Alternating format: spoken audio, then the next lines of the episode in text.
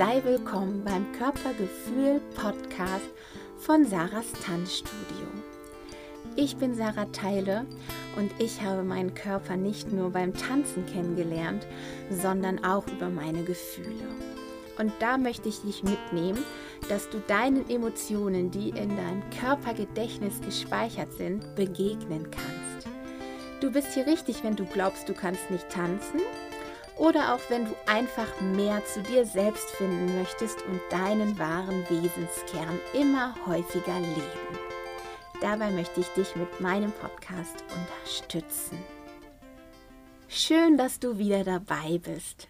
Nach meiner kleinen kreativen Pause möchte ich mit einer Folgenreihe starten, weil ich ein ganz komplexes Thema hier im Podcast behandeln möchte. Und diese Reihe heißt Körpergefühl und frühes Trauma.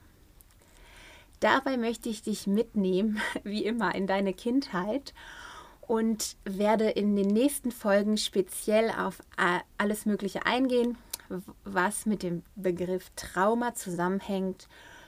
Und wir starten direkt heute mit der Folge Ich habe doch kein Trauma. Trauma hast du vielleicht in letzter Zeit öfter gehört, denn es wird so, wie soll ich sagen, salonfähig. Denn wir wissen mittlerweile, dass nicht ein Trauma nicht nur ein einzelnes schockierendes Erlebnis sein kann.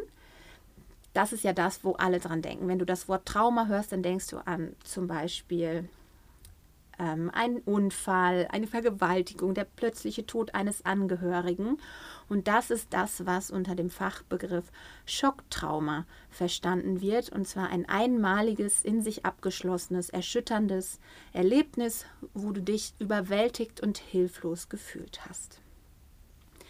Und beim Trauma ist einfach wichtig zu wissen, dass nicht alles ein Trauma ist, sondern dass es darauf ankommt, wie du das Erlebte verarbeitest bzw. nicht verarbeiten kannst. Denn für den einen ist es vielleicht nur ein großer Schreck gewesen, der hat es dann zack verarbeitet und für andere bleibt es einfach im Körper gespeichert und wird immer wieder abgerufen und dieser Schrecken wird aktiviert und das, was im Körper dabei passiert ist. Außerdem möchte ich noch was Wichtiges vorweg schicken. Ich bin weder eine Traumatherapeutin noch ähm, Psychologin. Ich habe zwar einiges in Psychologie in meinem Studium gelernt, doch das, was ihr heute hört, das ist aus reinem Interesse angelesen, erfahren durch verschiedene äh, Bücher und eigene Erfahrungen mit Coachings und so weiter. Was im Körper und im Gehirn passiert, wenn überwältigende Erfahrungen dir geschehen, erfährst du in den nächsten Folgen. Heute möchte ich erst einmal den Begriff des frühen Traumas erläutern und es abgrenzen von dem Schocktrauma.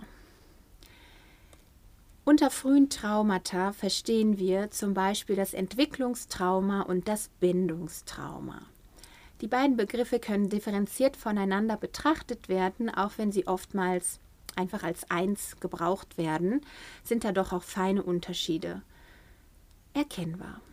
Entwicklungstrauma ist immer, wenn das Kind dann in seiner Entwicklung gestört wird durch chronischen Stress, den es erlebt in seinem Umfeld oder durch, durch wiederholende, überwältigenden Erfahrungen. Wenn also im Gehirn sich nicht alles so vernetzen kann, wie es äh, gerne woll äh, wollen würde. Genau, und das Bindungstrauma zeichnet sich dadurch aus, dass die Bindung gestört wird, dass also dein das Kind keine Bindung aufbauen kann, keine sichere, verlässliche Bindung und so Probleme im späteren Leben, in Beziehungen auftreten. Was ist denn nun eine gelingende Bindung? Wenn also kein Bindungstrauma oder Entwicklungstrauma vorliegt, dann ist die Bindung gelungen. Bindung ist das Wichtigste, was wir erstmal brauchen zum Überleben. Denn ohne Bindung haben wir niemand, der uns Nahrung gibt und sich um uns sorgt. Wir kommen als sehr hilflose Wesen zur Welt und in uns und in unserer Mutter, auch in unserem Vater, ist das Bindungsverhalten tief evolutionär verankert. Eine gelingende Bindung passiert, wenn sich die Mutter oder die Bezugsperson um das Baby kümmert und prompt und feinfühlig auf seine Signale reagiert. Das Baby gibt also Zeichen, dass es Hunger hat, dass es Körperkontakt braucht, dass es sich beruhigen möchte. Und wenn die Mutter direkt sofort darauf reagiert, ohne erst irgendwie zu warten, bis das Baby sich schon in Rage geschrien hat, dann gelingt die Bindung. Und dann lernt das Kind von uns, die Welt ist ein sicherer Ort. Hier ist jemand für mich da. Und was auch ganz wichtig ist, ist die Koregulation. Das Baby kann sich nämlich nicht selber runterregulieren, sich nicht selbst beruhigen. Dafür braucht es die Mama, den Papa, eine Bindungsperson. Das bedeutet eine vertraute Person. Deshalb können wir auch nicht einfach sagen, wir geben das Baby mal bei der Nachbarin ab, ist schon okay. Es muss immer eine vertraute Person sein. Und durch die Schwangerschaft ist das meistens einfach die Mama, weil die ja schon neun Monate eine Bindung zum Baby aufgebaut hat und umgekehrt. Was passiert nun, wenn ein frühes Trauma geschieht? Dafür möchte ich erstmal einen Extremfall schildern, wo die Bedürfnisse des Babys nicht feinfühlig behandelt werden. Wenn du zum Beispiel ähm, eine Mutter sich nicht um ihr Kind kümmern kann, es äh, sehr viel alleine im, im Bett liegt, die Mama sich nicht kümmert, auf Schreien nicht reagiert, oder auch wenn die Mutter depressiv ist und nicht mit ihrer Mimik und Gestik auf das Baby reagiert, dann geht, gerät das Baby unter extremen Stress und kann, ja, bekommt, fühlt Lebensbedrohung und so entsteht dann dieses frühe Trauma. Es gibt ein ganz spannendes Experiment, das Still-Face-Experiment, wo eine Mutter mit einem Baby, was die beiden haben eine gute Bindung, doch die Mutter soll jetzt mal für zwei, drei Minuten das Gesicht einfrieren und überhaupt nicht mehr reagieren, nur noch so starren. Und das Baby sieht das. Und dann gerät das Baby ziemlich schnell in richtige Panik.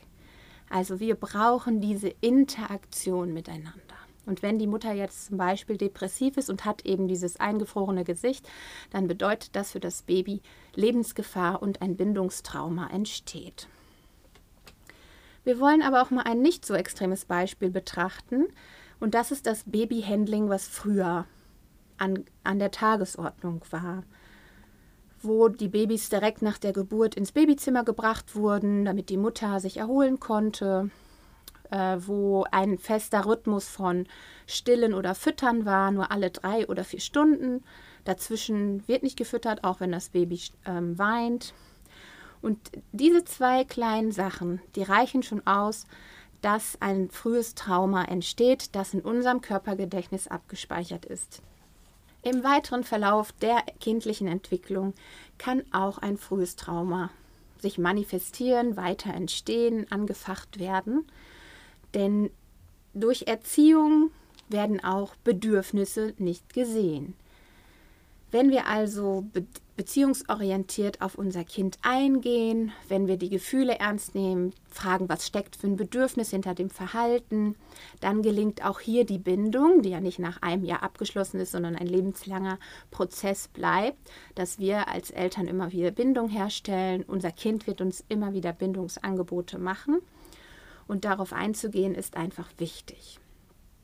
Ein Extremfall wäre zum Beispiel, wenn du deine, die Bedürfnisse des Kindes gar nicht beachtest, weil du es in der Wut anschreist, schlägst, dauernd rausschickst, im Zimmer einsperrst oder solche extremen Erziehungsmethoden, dann ist ganz klar, dass sich diese Angstgefühle im Körper abspeichern und das Kind sich nicht auf natürliche und gesunde Weise entwickeln kann. Was jedoch ein nicht so extremes Beispiel ist und trotzdem ziemlich tiefe Wunden in der Seele des Kindes hinterlassen kann, ist das, was wir so unter Erziehung vielleicht verstehen. Denn es geht darum, wenn die Bedürfnisse einfach nicht gesehen werden oder die Gefühle dem Kind abgesprochen werden.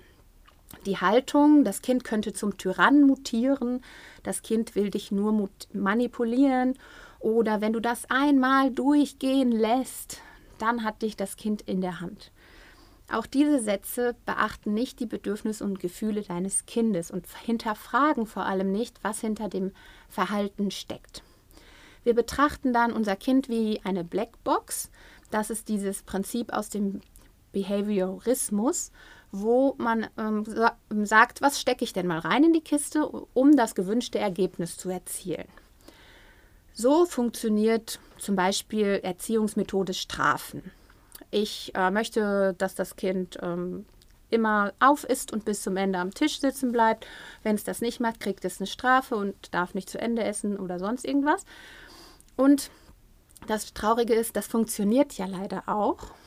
Aber es wird nicht dazu führen, dass dein Kind gelernt hat, wie es sich in eine Gemeinschaft einfügt und Rücksicht auf andere nimmt, weil denen wichtig ist, dass wir bis zum Ende am Tisch sitzen bleiben, sondern einfach nur aus Angst vor den Konsequenzen passt es sein Verhalten an.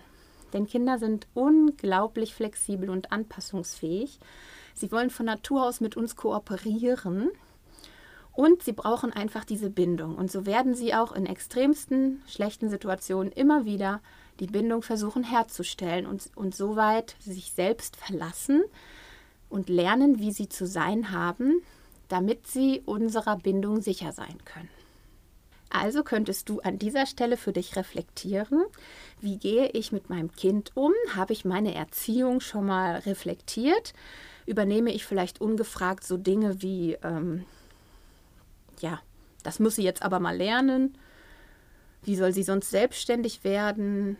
Wenn das wiederholt passiert, dass äh, zum Beispiel gesagt wird, ah, mach nicht immer so ein Drama. Viele Kinder haben sehr sensible Antennen und einige machen halt gerne mal Drama. Aber nicht, weil sie das gerne machen und uns ärgern wollen, sondern weil sie in Not sind. Jedes Verhalten ist irgendwo eine Not des Kindes. Und das gilt es zu betrachten, zu hinterfragen und zu schauen, wie kann ich damit umgehen, ohne dass ich dem Kind die Gefühle abspreche, dass ich sage, was du empfindest, ist ja Quatsch, wegen so einer Kleinigkeit brauchst du ja wohl nicht weinen. Das zeigt dem Kind immer, ich bin so nicht richtig, wie ich bin, ich muss anders sein. Und wenn das wiederholt passiert, dann wird dein Kind einfach anders und verlässt seinen wahren Kern. Und dann sind wir hier als Erwachsene und hinterfragen mit dieser Folge, ob wir vielleicht ein frühes Trauma haben und unseren wahren Kern deshalb nicht leben, weil wir als Kind gelernt haben, dass unsere Bedürfnisse nicht zählen, dass unsere Gefühle irgendwie falsch sind. Und weil die Kinder so alles auf sich beziehen, haben die dann auch geglaubt, ich bin nicht richtig. Ich darf nicht hier sein oder ich muss was tun, um geliebt zu werden. Und das verstehe ich hier auch unter einem frühen Trauma, weil das bleibt in unserem Körper, dieser Schreck, diese Angst, dieses hilflose Gefühl, wenn du etwas nicht verarbeiten kannst. Und wenn deine Eltern dir dann nicht geholfen haben, das zu verarbeiten, sondern dich vielleicht aufs Zimmer geschickt haben, dass du dich wieder beruhigst, dann wirst du vielleicht ähm, irgendwann dich zusammengerissen haben, damit du wieder aus der Isolation entfliehen konntest, aber du wirst leider nicht gelernt haben, mit deinen Gefühlen umzugehen und die wieder zu regulieren. Denn die Co-Regulation hört ja nicht auf, wenn ein Baby eins geworden ist, sondern die kleinen Kinder brauchen das auch noch ganz, ganz stark. Besonders weil da sehr viele starke Gefühle aufkommen, zum Beispiel in der Autonomiephase. Was passiert nun im Körper, Darüber möchte ich in den nächsten Folgen ganz differenziert eingehen. Und zwar gibt es die Reaktionen, die evolutionär in uns angelegt sind. Was passiert, wenn wir überwältigt werden, uns überfordert fühlen? Und das ist die Kampf- oder Fluchtreaktion. Und wenn diese nicht funktioniert, dann es, kommt der Körper in eine Erstarrung. Und es gibt auch noch eine Unterwerfungsreaktion, Fawn Response.